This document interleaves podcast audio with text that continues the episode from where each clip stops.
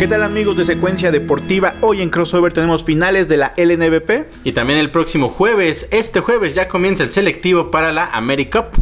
Tendremos lo que pasó en el All Star Weekend de la NBA. Y algunas noticias adicionales en este que es el segundo programa de Crossover con Rafa Tinoco y Oscar Pérez. Bueno, comenzamos con el básquetbol de casa, la LNBP, donde hoy se juega el último juego de las finales entre Soles de Mexicali contra Fuerza Regia, un séptimo juego. Oscar, ¿cómo llegan los equipos? Eh, parece que no se inclina todavía para nadie, ninguno ha dominado tanto. Bueno, quizás Fuerza Rige cuando ha ganado ha aplastado a su rival. A Soles de Mexicali ha ganado, pero el marcador es muy cerrado. Sí, en efecto, Rafa. Eh, hoy, hoy hay campeón entonces en la LNBP. Ya veremos si repite Fuerza Regia o si recupera el trono Soles de Mexicali. Y como bien mencionas, ha sido una serie con muchos altibajos, eh, a, a, excepción del partido 5 eh, todos los demás han sido realmente o muy, muy inclinados para un lado, no han sido tan emotivos como hubiéramos esperado. Las tres victorias que tiene Fuerza Regia son en un promedio, tienen en promedio victoria por 18 puntos. A diferencia de las victorias de Soles de Mexicali, que apenas pueden ganar por 3 puntos. Su victoria más amplia fue por 6. Entonces ahí estamos hablando de de cómo se dan dando las cosas, ¿no? Si el partido es cerrado, Soles puede tener alguna posibilidad. Si el partido es un poco más holgado, seguramente va a terminar siendo Fuerza Regia quien eh, sea el campeón por segundo año consecutivo. Pero también tomar en cuenta que juegan en Mexicali, Rafa. En Mexicali, ahí lo que te iba, es el siguiente tema que te iba a cuestionar o preguntar. La serie va 3-3, donde Mexicali ha tenido tres partidos en casa y ha perdido dos. Al igual, que, Fuerza al Regia. igual que Fuerza Regia. Entonces ahí, ¿qué tanto le, conviene a Mexicali cerrar en, en, Soles o en Mexicali, en territorio Cachanilla, que, que en territorio de, de, Fuerza Regia, que en la Fortaleza? Pues en teoría tendría que eh, ser benéfico para ellos, porque va a tener todo el apoyo de su gente. Desafortunadamente, por lo menos en esta serie, no sé si esa presión de estar en casa les ha terminado afectando más de lo que les ha beneficiado. Porque como te, mencionaba, las victorias han sido muy amplias. Eh, de hecho, la victoria de Fuerza Regia, la primera allá, fue realmente aplastante, fue por 22 puntos. Que bueno, la de ayer también fue por 23, o sea, ya van dos, que esas dos en específico en que, gana Fuerza Regia en Mexicali, las dos por más de 20 puntos. 20 puntos yo creo que le está pesando jugar en casa frente a su público a Soles de Mexicali. Que debería, digo, haber eh, motivado ese cierre de, juego para Soles Mexicali y acercarse en el marcador, pero parece que dicen, no, no vamos a alcanzarla, tiran la toalla antes y, Mexicali no tiene ese último gas que, necesita un equipo campeón, bueno, que merece o que quiera eh, ser campeón. Vamos a ver si en este séptimo juego va a ser un juego de alarido, que sea un, un juego parejo. Eh, pero bueno, si Fuerza Regia lleva la ventaja por muchos puntos al último cuarto, todo indicaría que Soles de Mexicali no tiene ese punch para remontar un marcador adverso de más de 15 puntos en el último cuarto.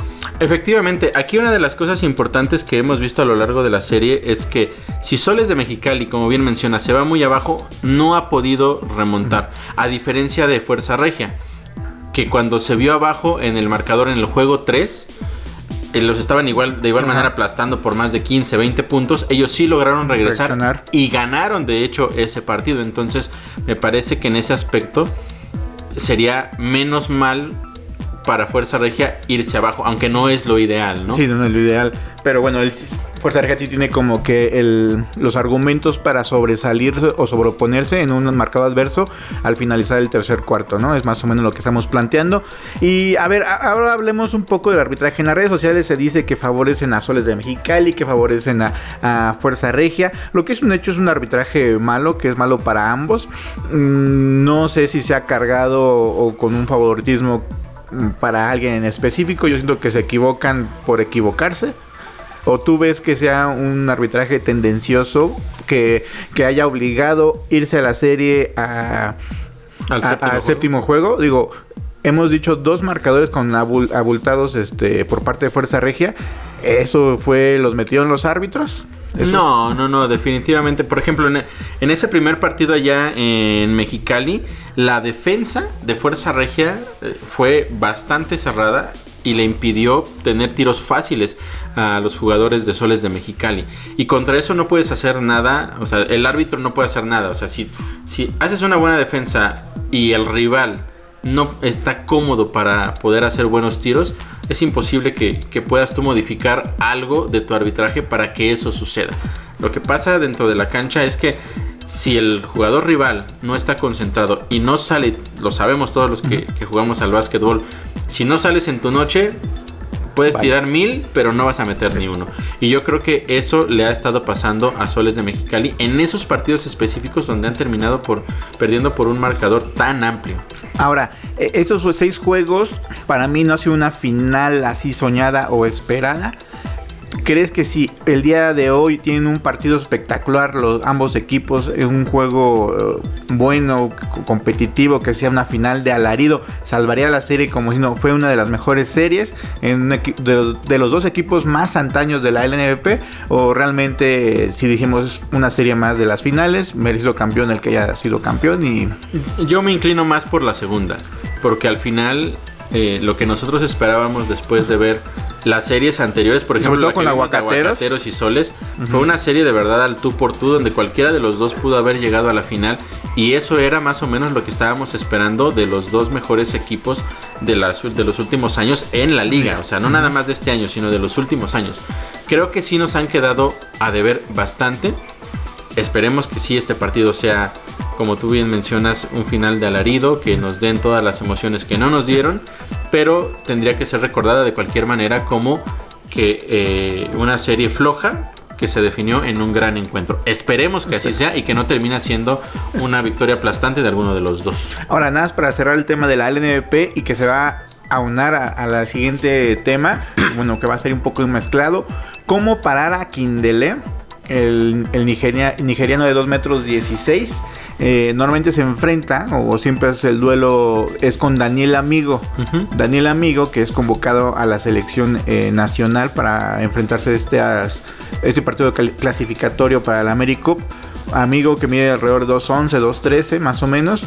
Es igual corpulento, fuerte, pero parece que esta serie no ha podido detener a Kindele. Una de las desventajas de Akindele es, digamos, que le da 37 años y que se puede cometer o se puede meter fácil en faltas. Sí, de hecho, creo que esa va a ser la clave.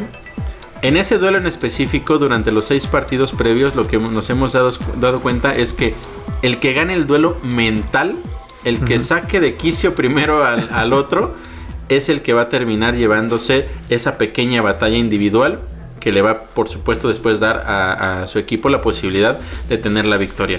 Cuando Akim Dele sacó de quicio a Amigo, las victorias para Soles de Regia ah, fueron mucho más fáciles. Sí, sí. Y cuando Amigo fue el que se metió en la cabeza de Akim Dele, cuando no fue, su amigo, cuando fue su enemigo, ahí es cuando cambia. Entonces va a ser muy importante cómo los entrenadores traten de manejar también eso, porque ese, ese es uno de los duelos claves. No hay duda. Entonces los entrenadores tienen que enfocarse también en cómo trabajar esa parte mental en esos dos jugadores, porque el que termine ganándolo le va a dar una ventaja muy importante a su equipo. Hablando de los jugadores o de los encuentros o choques clave, David Huertas versus Lucas Martínez. David Huertas que anuncia eh, que se retira de la selección de Puerto Rico. Ya, así que a, días también para, la creación de la AmeriCup y tiene partidos también en agosto. Él dice bye de la, de la selección de Puerto Rico contra un Luke Martínez, un México americano que lucha por estar en igual en la selección mexicana y que digo, en caso que, que, esté al 100, va a estar ahí este el jueves con la selección mexicana. Ese duelo, ¿cómo lo ves? Es siento que a veces lo gana Huertas, pero siento que durante la yo, yo esperaba que durante en la en la duela tuvieran más choque entre ellos, pero como que prefieren verse de lejitos. Sí, aquí la situación es lo que cada uno de los dos aporta por su parte a su equipo. Creo que Huertas, después de lo que vimos la, temporada pasada y en específico en las finales, es uno de los jugadores que más nos ha quedado de ver. Es uno de los que fue clave la temporada pasada, fue el MVP.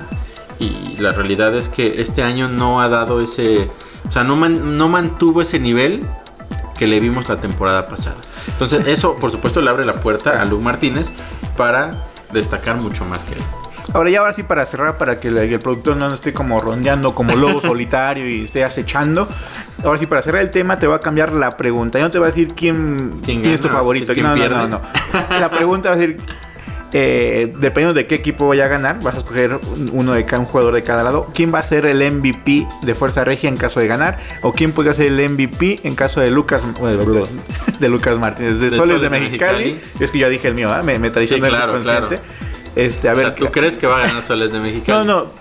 Más bien digo, si Soles de Mexicali gana, el MVP sería Lucas Martínez o Luke Martínez. Ok. Pero yo no sé, ya no soy tan seguro que si Fuerza Regia gana, ¿quién sería el MVP? En efecto, esa es una de las dudas importantes porque no hay nadie que se haya destacado que tú puedas decir definitivamente él lo tendría que ganar. Yo creo que el MVP, en caso de que ganara Fuerza Regia, se estaría definiendo dependiendo de quién lo haga mejor hoy. ¿Y quién ¿Algún, algún candidato, alguno que es. Ah, yo me quisiera, Anderson. Yo me ah. quisiera inclinar por Huertas. Yo creo que es el momento para que Huertas despierte, que demuestre lo que hizo la temporada pasada, que demuestre la calidad de jugador que tiene, porque sabemos que la tiene. Y que termine dándole la victoria a su equipo. Ahora, otro caso que, que me, tú lo has dicho en transcurso de todos los playoffs. Si estuviera Carlos Rivera, otro cantar hubiera sido. ¿El si, cantante? Si estuviera Carlos Rivera el canal. Si estuviera Carlos Rivera, Fuerza Regia ya sería campeón. Sí, totalmente. Por lo que ha enseñado Soles de Mexicali, ¿no? Con Carlos Rivera ya le van a echar la estaca desde antes. Sí, no, probablemente esa serie hubiera terminado 4-0. Por lo que hemos visto, cómo domina Fuerza Regia cuando termina ganando. Coméntenos, coméntenos este post igual lo van a ver después de la feria, de la serie final del último juego, así coméntenos eh, si acertamos o no acertamos y, estén pendientes a nuestras redes sociales. Vamos a una pequeña pausa para seguir con el siguiente tema. Bueno, Rafa, y ya estabas calentando un poquito el siguiente tema, que es la selección clasificatorio para la AmeriCup de la selección mexicana. Sí, se enfrentan el día jueves a un equipo de Bahamas, un equipo caribeño que viene. Los equipos caribeños en el básquetbol son bastante competitivos. no, digamos que la tienen fácil. La, van a tener un poco complicado en, algunos transcursos del, del, juego. Esperemos que el apoyo en casa haga una selección fuerte y que salgan con este triunfo. ¿Cómo ves esa selección que se está armando, se está conjuntando? Eh, apenas el día lunes estaban entrenando, no todos. Eh, hoy, hoy llegaba Paco, Paco Cruz, de, Europa. Eh, los, los hay jugadores, este, los de Soles de Mexicali y Fuerza Regia, que se van a integrar después de este juego del día de hoy. Y, pero ¿cómo ves más o menos a la selección este, este jugadores jóvenes y con jugadores de experiencia? Pues mira, yo creo que eh, tenemos que tomarlo como realmente es esta, este clasificatorio, porque eh, ya lo mencionamos el, el programa pasado. México está en, por decirlo de alguna manera, en una reestructuración, tratando de encontrar una identidad.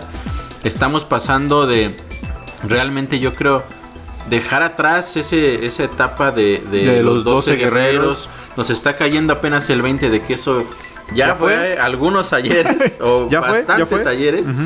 y, hoy tenemos que comenzar a pensar en cuáles son los jugadores que van a, sustituir a esa selección de ensueño que nosotros tuvimos hace algunos años. Yo creo que es importante el aporte de los jugadores de experiencia, pero para mí lo más importante va a ser de qué manera le puedan dar juego a los jóvenes para que vayan evolucionando su, nivel de, su nivel de juego precisamente, ¿no? Estamos hablando, eh, de hecho desde el programa pasado hablamos de la ausencia de Toscano, por lo que ya mencionábamos, que, tiene que priorizar su futuro profesional con los Warriors. Y después también en la semana salió la noticia de que Jorge Gutiérrez también es... Este, dado de baja por una lesión. Por una, lesión. por una lesión. Entonces podríamos decir hasta cierta forma que los dos jugadores más importantes, por lo menos por nombre, se están bajando uno por, por carrera profesional y otro por lesión, ¿no? Entonces eso abre todavía más la puerta a que los jugadores jóvenes tengan más tiempo dentro de la duela pues empezar a ver quiénes son los que van a alzar la mano para regresar a México a, por lo menos a pelear por Juegos Olímpicos. Y bueno, y Juegos Olímpicos y Américo. Bueno, claro, ahorita, ahorita por ejemplo, que, lo esencial. lo primero, el primer paso es la AmeriCup, pero sabemos que el, lo que todos los mexicanos queremos es el sueño olímpico, que no va a ser este año, pero esperemos que eh, dentro de cuatro años podemos estar hablando de algo más, ¿no? A ver, aquí a mis expertos yo les pregunto, ¿qué representa jugar en Guadalajara y no en Ciudad de México o Monterrey, que pueden ser plazas que pesen más? Bueno, aquí yo creo que lo, más importante. Un saludo a Dani que en la intervención y en la por pregunta. supuesto, nuestro, nuestro productor acá.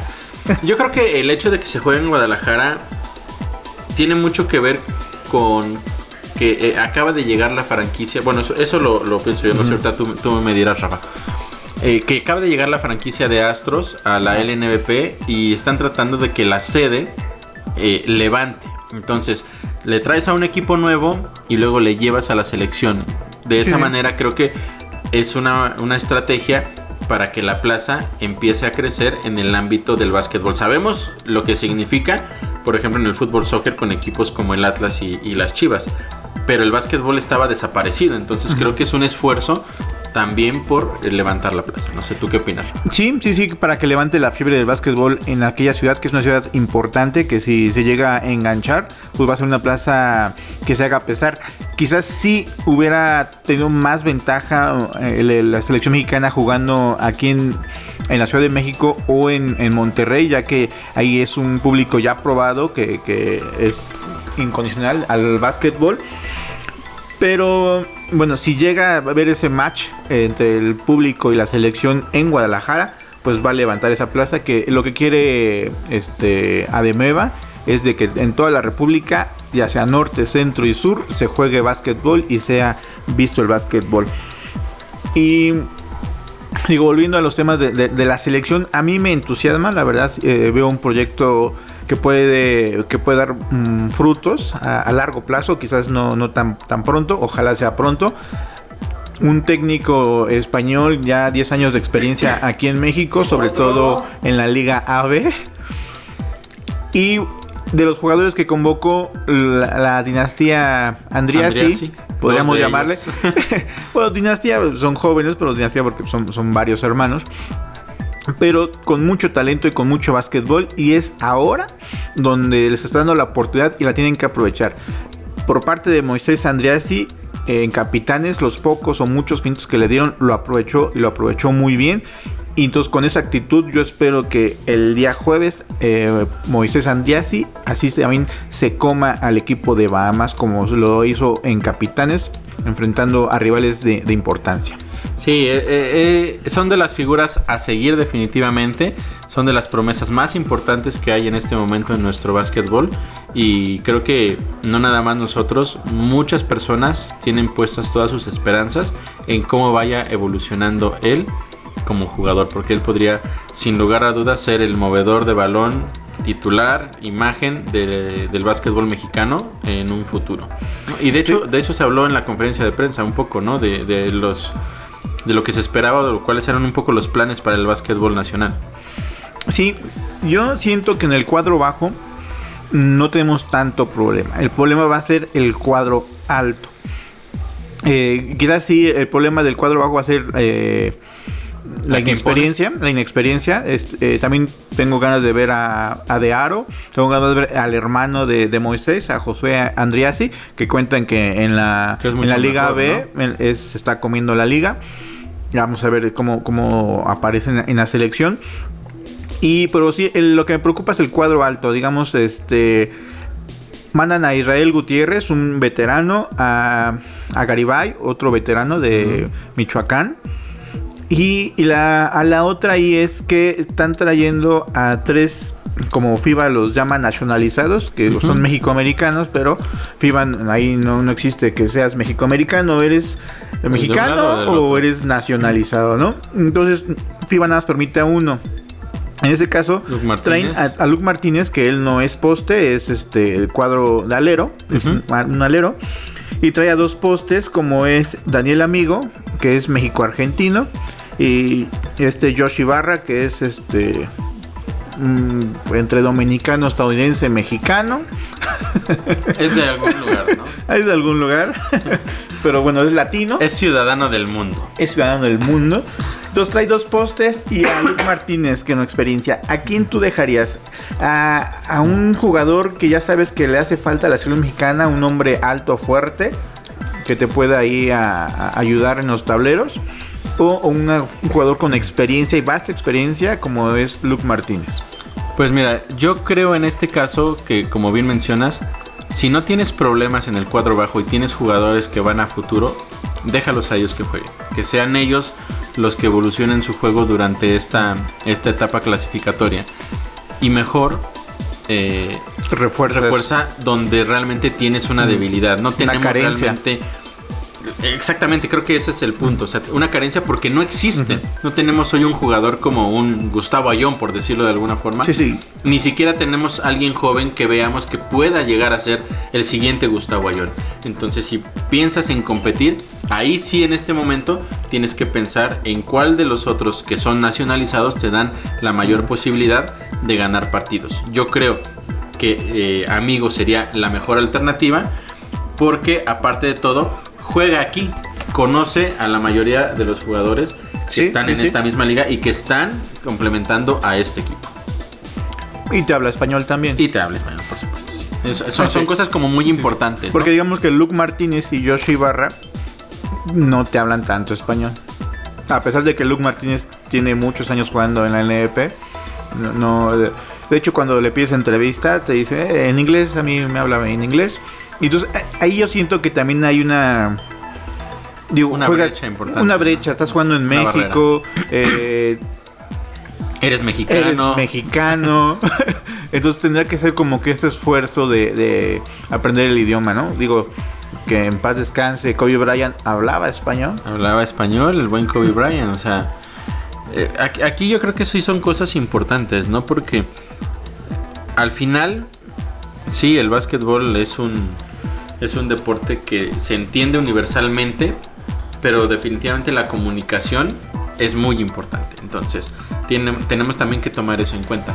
Por eso insisto, yo creo que eh, Amigo sería la mejor alternativa, por lo menos en este momento, y esa es una labor importante que tiene que hacer en este momento el básquetbol mexicano. ¿Dónde están esos jugadores importantes, esos jugadores altos que van a venir a reforzar a esta selección? Mexicanos como tal, no nacionalizados.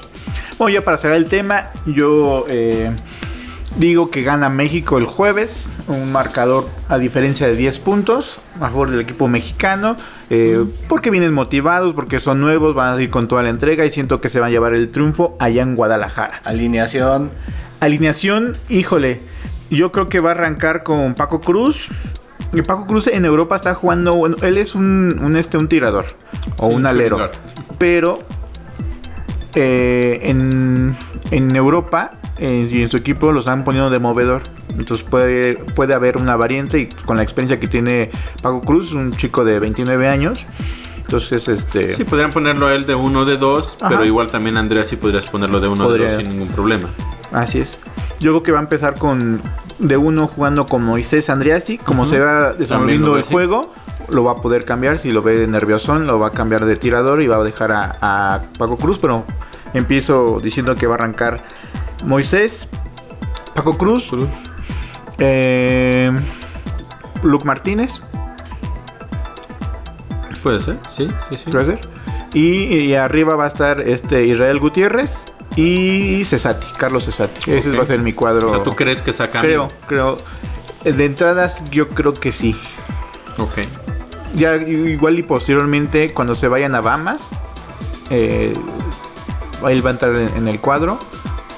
Sí, es que esa es la situación. O sea, también lo importante es que tenga que variantes. Exacto, El- y tenemos que encontrar un cuadro base para poder aspirar a, a algo, ¿no? o igual ahí sorprende y mete a, a De Aro como movedor de pelota.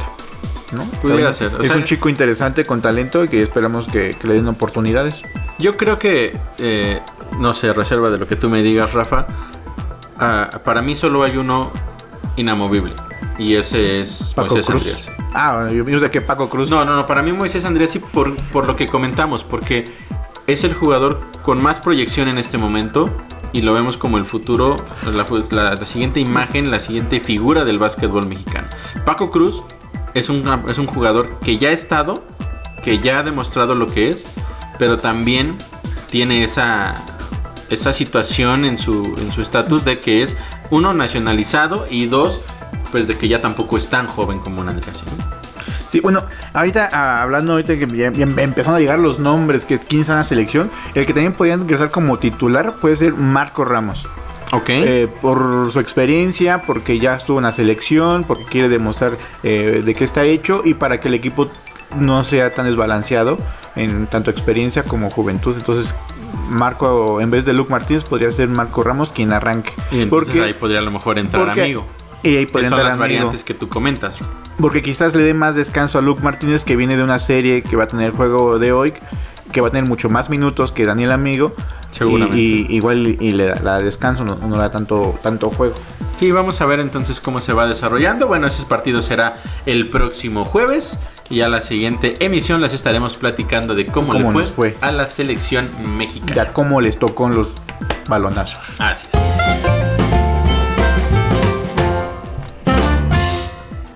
Pues el fin de semana pasado estuvo el All Star Weekend, que fue la fiesta de la NBA, que en años anteriores ya estaba como que en decadencia, ya no estaba tanta, tanta fiesta. Y, Sí. Pero esta, con el nuevo formato que hubo en el juego del domingo, con el concurso de clavadas, que, que ya está formando una, una expectativa, volvió a ser un festival de, de la NBA. Como se planea o como fue pensado desde que empezó esto de la, del All Star Weekend. ¿Cómo viste este, este juego de estrellas? Bueno, yo creo que ha- hay que dividir por partes, las dos partes más importantes de este All Star Weekend. Lo más destacado fueron el concurso de clavadas Sí. Y el juego como tal de las estrellas. Porque hay que es. recordar que durante el All Star está el juego de... eh, el tiro los- de tres, los- el de habilidades. el de habilidades, el de- los juegos de novatos contra, Contra los el de- resto del los- mundo. el resto del mundo, el juego de celebridades. Entonces, bueno, los importantes son las clavadas, son lo que toda la gente espera siempre, porque es de hecho el, el- el evento que cierra la noche del, Del sábado. sábado. Y luego el domingo, pues el juego estelar, ¿no? Pero, Rafa, el concurso de clavadas otra vez fue uno. eh, yo creo que después del de Zach Lavin, de esa final de Zach Lavin Con contra Aaron Aaron Gordon. Gordon. Está, digamos, que en el top, un top poquito 5, abajo. top 5, top 4. Sí, la verdad es que nos regalaron clavadas muy, pero muy buenas. Eh, los dos jugadores, yo no sé. eh, es complicado, ¿no? Pero yo, yo- yo creo que si nos vamos a- al final, ¿cómo termina? Se tendría que haber alargado por lo menos a una clavada más. Más. Sí, sí, Yo- estoy de acuerdo. Yo creo que Jones pudo haber ganado para Antes. mí un par de, De un par de clavadas intentos antes. antes. Sí. Por ahí yo creo que. Y te, y te voy a decir por qué. Porque al final hace una clavada muy similar. Dos intentos Ajá. antes de, de la última. Solo que eh, Jones la hace desde un costado Y con la izquierda. y con la izquierda. Y Aaron Gordon la hace de frente. Frente. Y otra de las cosas que Aaron, Aaron Gordon salta a una persona mucho más baja. Entonces, Sí, sí, sí. este. Por centímetros, tampoco. Por era- centímetros, no, pero no, no, no. la verdad es que Chase de Rapper sí es mucho más bajo. Entonces, eh, creo que también eso pudo llegar a haber ahí influido, pero la realidad es que sí creo que fue injusto. Sí, o sea, Sí. ya llegando hasta, hasta, el- Sien- hasta siento- la última clavada, creo que siento se pudo que- haber alargado. Siento que los jueces, si lo hubieran terminado antes, hubiera estado bien. Ajá. Si lo hubieran alargado, También hubiera hubiera estado bien. Entonces no hicieron ninguna de ambas. y por eso los jueces fueron como que los villanos. Eh, Sí. un, un Derrick Jones Jr. que nos sorprende a todos. Sí, sí, sí. Eh, hizo clavadas espectaculares, se puso así al tú por tú con Aaron Gordon y, y esa última eh, que intenta como un paso o 40 centímetros adelante de la línea de tiros libres, simulando lo que había hecho ya Zach Lavin en clavadas anteriores, que siento que no se ve tan espectacular. Si hubiera brincado desde la línea, otro cantar Sí. sería. Pero al no ser así, como que le pierde puntos. Que de hecho que no, no fue una canasta de 50. De hecho, fueron sus peores canastas que porque habían hecho Sí. mantenido Puros puros 50 50, las y sus tres, últimas canastas no fueron de 50. Pero el hecho de brincar a un tipo de 2 metros 26 que estoy de acuerdo. ¿De quién? ¿De Taco Fall? De por, ajá, Taco Ah, Fall. es do- 2.31, mira. 2.31, perdón. 2.31. 2.31. Yo- Es que yo digo 2.26 porque en la cabeza va agachada. Entonces Sí, hice, claro, hice claro. mis cuentas. y Sí, ¿no? tú le- sacaste tu Sí, sí, regla y todo. regla y todo. Entonces tiene las manos. y va, 26. No, sí, pero la manera... Y, y muchos le critican y que, que no fue una canasta o un brinco limpio. Hay que recordar que Aaron Gordon no es un chaparrito tampoco, es una persona que mide como 2 metros 6 aproximadamente, 2 metros 6, 8, no sé. Sí, más o menos 2 metros 6. Y entonces brinca y a la hora de caer, pues le- se, se lleva un poco en- en- le- le- en- con la entrepierna, o no, con, Un sí, zape, ¿no? un Con la zape, pierna. un zape entre la pierna. Entonces todo el mundo está viendo, sí, no merecía ganar eh, porque le pegó ahí. Obviamente en las redes sociales están eh, unos a favor y unos en contra. Eh, Yo creo que cuando la gente... O sea, yo sé que ellos son superestrellas. Eso me queda claro, ¿no? Pero estamos hablando de un jugador de 2 metros Dos 31. 31. O sea, ¿cómo brincas 2 metros 31? Cuando se inicia toda esta parte de lo del concurso de clavadas, hay dos cosas que son importantes, que es la creatividad y, la, y que sea espectacular también la clavada. Sí. No fue creativa. Eso es un hecho porque saltó a uno, como muchos Sí, sí. más los han hecho. Ha habido sí, quien ha saltado carros. Él mismo, él mismo ha saltado. ya. Entonces, no fue creativa, pero espectacular definitivamente Mente. lo fue. Saltó al más alto de la, De la NBA, NBA. y yo creo que nadie ha saltado a alguien más alto. Sí, sí, Entonces, eso le da un valor todavía adicional. Y, y otra cosa es de que el público en la arena lo volvió loca, espectacular. Sí. Todo el mundo ya vi- vitoreaba la victoria de Aaron Gordon y los jueces. A- Ahí yo te voy a preguntar. eh, entre los jueces estaba Wayne D. Wade y ajá. estaba Pippen. Ajá. Ambos jugadores y creo que también está... Candace Parker. le puso 9 a Aaron Gordon, pero en las redes sociales todos se fueron con Dwayne Wayne. Sí, con D. Wade porque también en la clavada anterior de Jones le dio una clasificación mucho más baja. De hecho, por ahí tuvo algunas, a lo largo también de la clasificatoria de las clavadas, hubo unas, eh, unas calificaciones que, que- estaban ahí como cuestionables. Que parecían como si fuera personal con, Exactamente, con exactamente. Gordon.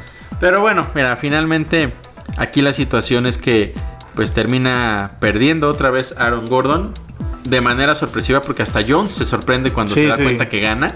Ya después las declaraciones de Jones fue de sí, que así de, yo soy el mejor. y de- lo normal, lo normal, sí, ¿no? sí, sí. Ya sabía que iba a ganar. y por eso. Nadie me vence. Pero bueno, finalmente esto repercute, sí, en, en muchos aspectos, porque al final de- del concurso Aaron, eh, Aaron Gordon dice, hasta aquí.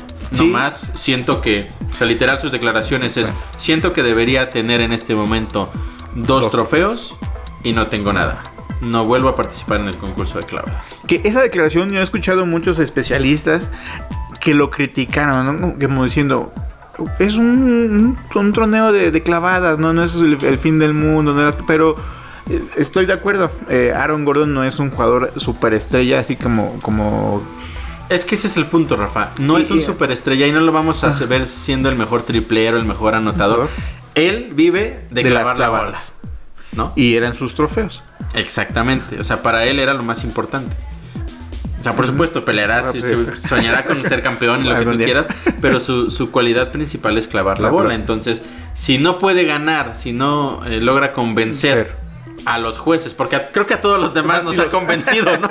Pero si no puede jueces. convencer a los jueces de que es el mejor clavando la bola, pues entonces él piensa, pues no tengo nada más que hacer aquí, ¿no? Me dedico entonces ya a jugar y nada más.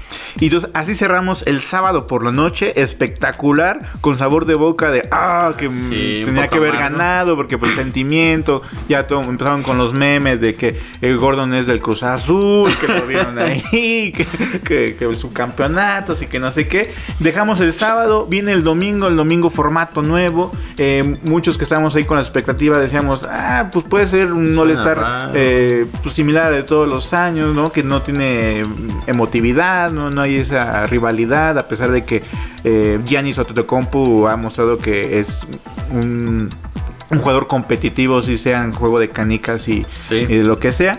Pero había como cierta expectativa, no expectativa, más bien como duda, ¿no? como duda. Como duda de qué iba a pasar. Ah, que si, si sería un buen juego de estrellas o esto ya está muriendo y lo, lo- lo bueno fue el sábado en la noche y lo que iba a perdurar en, en la semana de, de All Stars iba a ser siempre las clavadas.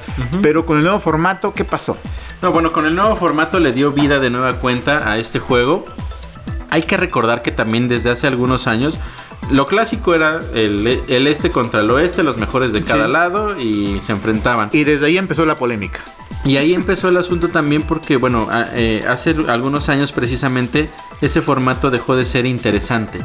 Porque ya los jugadores no, no le ponían tanto interés, era prácticamente la pura cáscara, sí había muchas clavadas, sí había como pases... Pero clavadas fáciles, ¿no? Eran Ajá, clavadas por- así como... Porque realmente eh, no, no es que te marcaran bien, o sea, no Sí, había sí, una sí. defensa real. Te dejaban hacer los... Entonces dejó de ser interesante el juego de estrellas. La NBA empieza a tratar de darle la vuelta, darle un giro cuando quita ese formato de este contra oeste y empieza a poner a capitanes, ¿no?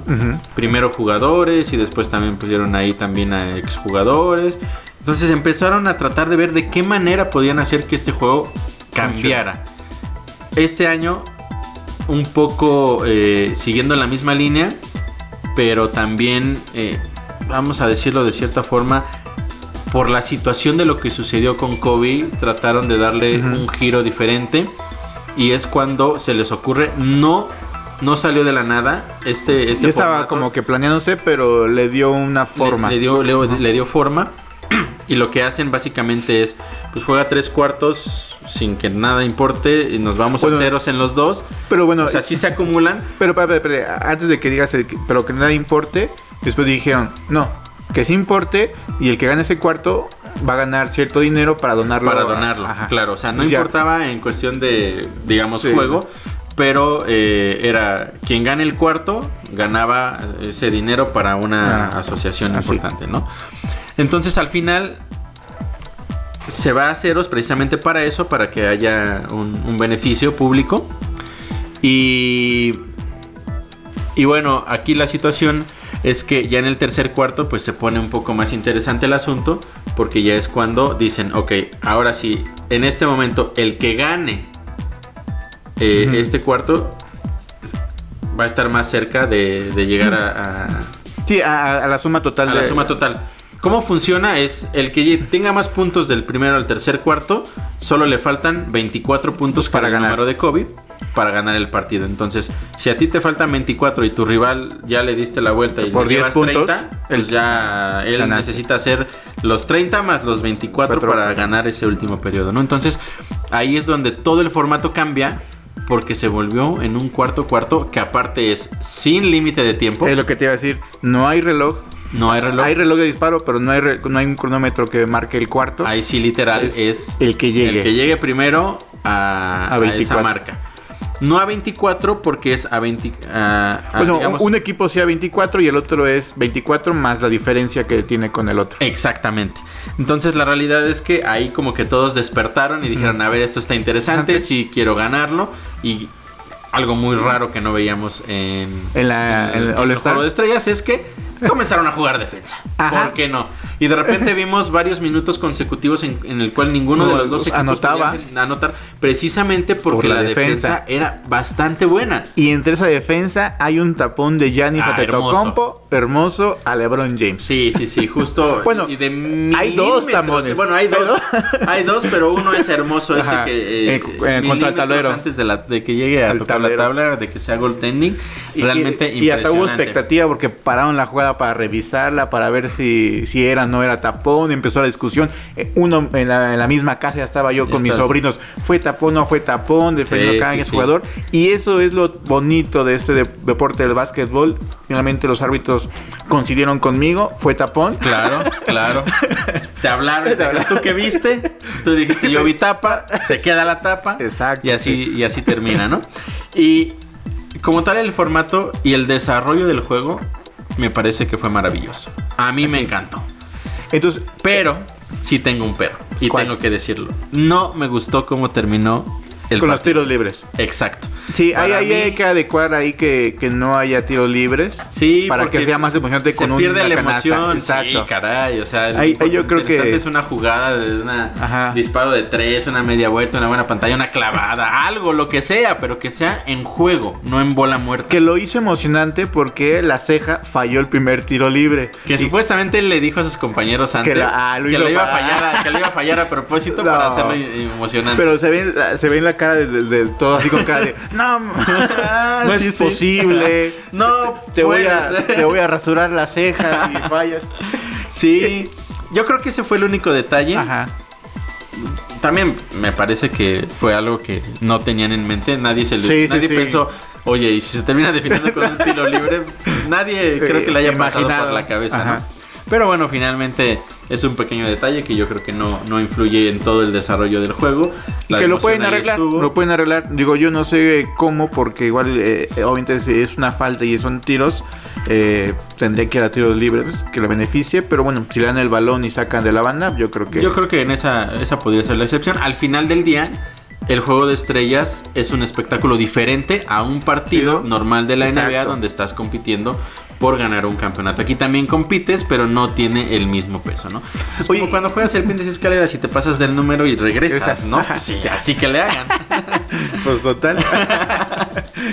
y bueno, ya para cerrar esto de la NBA, vamos con los cambios y con. Y, bueno, yo quiero preguntar entre esos cambios. Dicen, siempre está ahí la propuesta, ahí ya sabes, la persona ahí que anda ahí metiendo, que se puede hacer una línea de cuatro puntos, que andan viendo a ver si. Andan diciendo eso, que que- porque ya los jugadores se vuelven andan, locos. ya y- andan tirando desde media cancha y. Fíjate que antes eh, los clásicos de la NBA sí llegaban a comentar.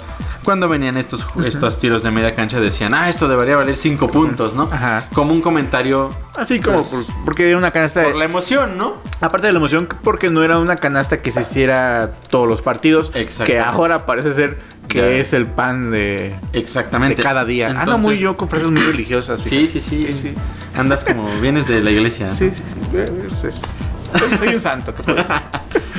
Sí, pero ahora eh, parece ya ser un poquito más... eh, que lo están tomando realmente más en serio.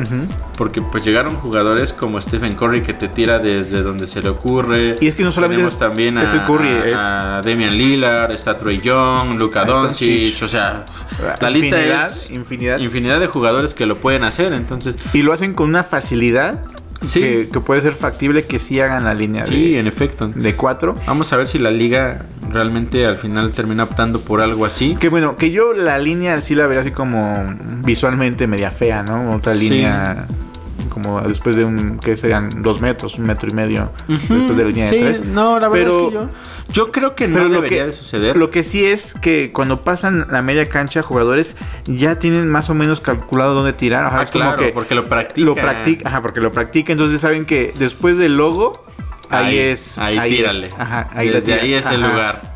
Sí, sí, la verdad es que sí. Pero yo creo que no debería de ser así. Ahorita se habla de eso porque el juego ha evolucionado mucho.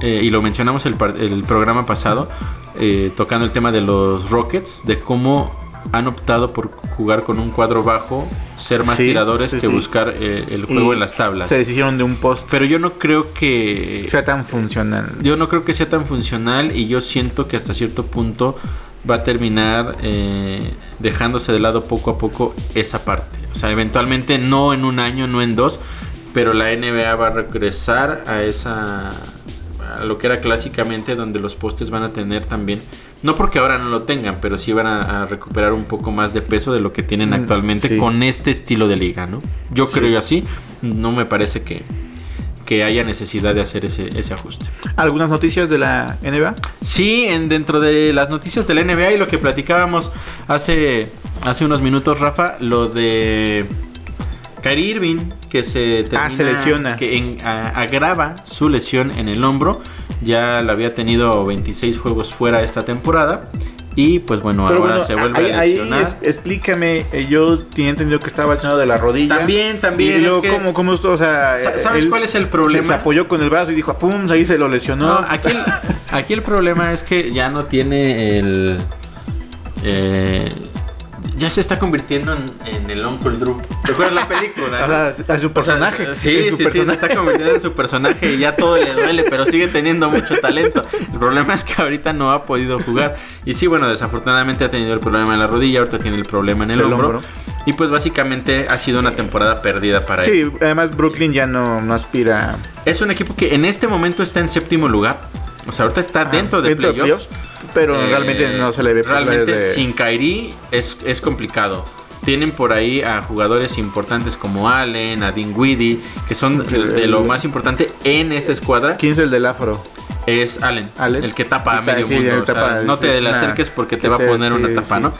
Eh, y es gracias a jugadores como ellos que han levantado la, la mano es que han podido pues mantenerse ahí peleando, pero siguen teniendo récord perdedor. Definitivamente el próximo año cuando esté sano Kairi, Mira, ese es el problema de la conferencia del este, que hay equipos con récord perdedor y están en zona de clasificación. como los Knicks que podrían clasificar? clasificar. No están en En este momento clasificados, Pero, pero, o sea, tiene- están a 7 siete partidos de, poder ganar. Y tomando en cuenta que el 7 y el 8 son uno los Nets, que ahora se van a ir seguramente más abajo. Y el otro es eh, que está ahí en este momento en el octavo son los, los Wizards de Washington, también un equipo muy inestable, que eh, John Wall este, se lesionó durante toda la temporada. Y cuando se ha habido que estrella. Bradley Bill tampoco ha jugado, entonces han tenido también muchos altibajos. Pero bueno, finalmente... No hemos hablado en este crossover y en los crossovers anteriores de la duela de Brooklyn, ahorita que Está hermosa. está hermosa. Yo Sí. cuando, cuando la primera vez la vi, este, dije que es un videojuego. E- Ese contraste de gris con los uniformes lo hace. Sí, lo hace increíble, increíble, realmente. Y le, dieron también como ese toque representativo del metro de Nueva York. Ajá. Entonces, la verdad es que sí. Está, está linda, está linda. Ya los argentinos. Está, Está linda.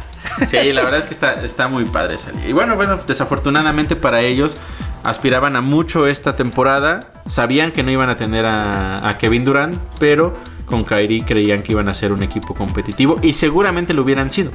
Desafortunadamente, pues ha estado fuera durante gran parte de la temporada y ya con esta lesión que básicamente la están anunciando como que no tiene tiempo estimado de regreso, prácticamente nos están diciendo hasta la la siguiente, temporada. Entonces, y como no está Kevin Durant, entonces para esperar que se recuperen los dos y la siguiente temporada pues sea un equipo eh, Eh, competitivo, competitivo. Y, y que llame la atención de la NBA. Sí, en efecto.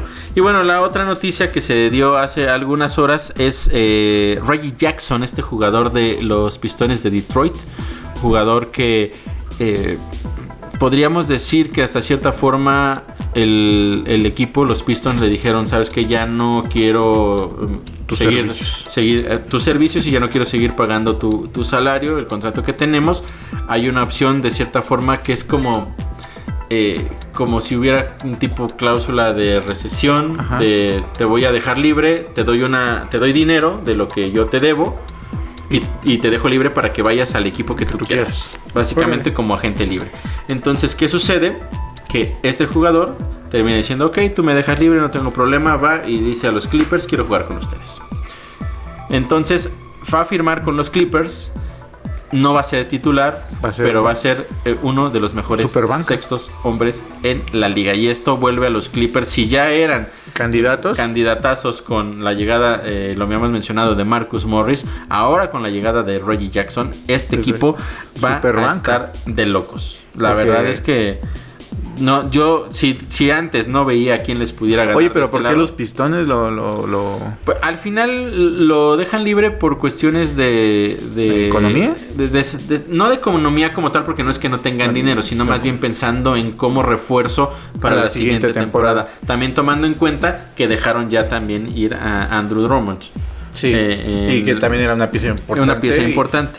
Pero ahí es cuando empiezas a, a reestructurar, ¿no? Porque tienen ciertos jugadores como Drummond y como, como él.